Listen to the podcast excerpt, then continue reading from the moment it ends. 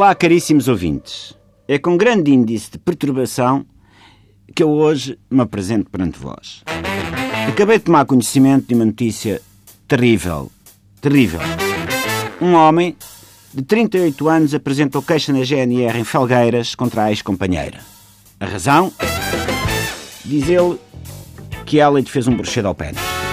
E agora o pênis está a encolher. Ui! Ah, até me arrepio só de pensar nisto. Para evitar que o pênis desapareça, o indivíduo envolveu-o com fita cola. Isto para mim é um ato de coragem. Eu no lugar dele não usava fita cola. Usava botão armado, vigas de aço inoxidável, um fosso de 7 metros de profundidade com crocodilos e tubarões-martelo, com sistema de videovigilância e alarme ligado à esquadra mais próxima, e ao quartel dos bombeiros voluntários de Felgueiras e ao Batman. Já nada é sagrado. A existência de um pênis isento de bruxaria no baixo ventre de um macho latino está para o amor libidinoso como o acordo de Schengen está para a malta do Erasmus. Ou como o autotune está para os discos do Kanye West, ou o rabo da Nicki Minaj está para um vídeo da Nicki Minaj. Não é possível fazer o amor libidinoso com um pênis embruxado. Eu sei por experiência, não pessoal, não pessoal, mas de um familiar próximo que pediu para não divulgar o nome, o meu primo Jaimão Barradas, residente na freguesia Nossa Senhora da Agrela, número fiscal 456-2222-4557, em 1984 ligou-me via Skype e disse-me Ó oh Miguel, não é que eu tenho o pênis embruxado? E eu respondi Tens certeza, Jaimão? Naquela altura o Skype ainda estava um bocado pouco desenvolvido. E então a gente falava todos assim Tens certeza, Jaimão? Vê lá, com a pressa não te entalaste outra vez no fecho das calças. E vai ele É pá, Miguel, nada disso, fizeram-me um bruxedo ao pênis.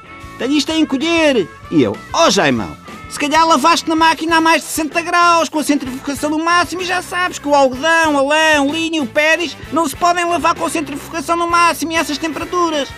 E ele, é bruxedo, é bruxedo, fizeram-me uma grande bruxaria, e agora o que é que eu faço da minha vida, caralho? Deixem-me dizer-vos que meu primo Jaimão, epá, não é pessoa que desespera facilmente. Só para ter uma ideia, ele ia a bordo do Costa Concórdia quando o navio foi ao fundo e só se deslocou para um bote salva-vidas depois de comer a tarte de mirtilos de sobremesa e de terem trazido a fatura com o número de contribuinte para poder concorrer à fatura da sorte. Por isso, quando percebi o nível de desespero, de dor dele por causa do pênis mirrante, fiquei muito preocupado. Desliguei e fiquei até hoje sem falar com o meu primo, porque não sei se isto do pênis a mirrar se pode apanhar por Skype. Assim contagioso, tipo vírus do Zika, só com outro tipo de micro... microcefalia. Jaimão, se estás a ouvir a TSF, coragem! E não te preocupes, hein? o teu segredo comigo está seguro. E vocês, senhoras bruxas do Norte, a sul do nosso Portugal, pela vossa rica saúde, deixem de fazer bruxedos a pênis para que eles encolham. Nenhum homem merece.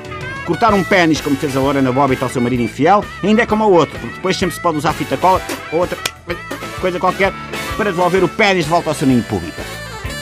Agora, fazer mirrar o melhor amigo do homem é fácil. Para isso já existem os duches frios, lances de bola parada em jogos decisivos e a imagem da Teresa Guilherme vestida na malhoa a dançar no programa do Gosto. Ok? Não tenham maus sonhos com isto. Não desesperem. E, e esta imagem foi horrível. Até amanhã.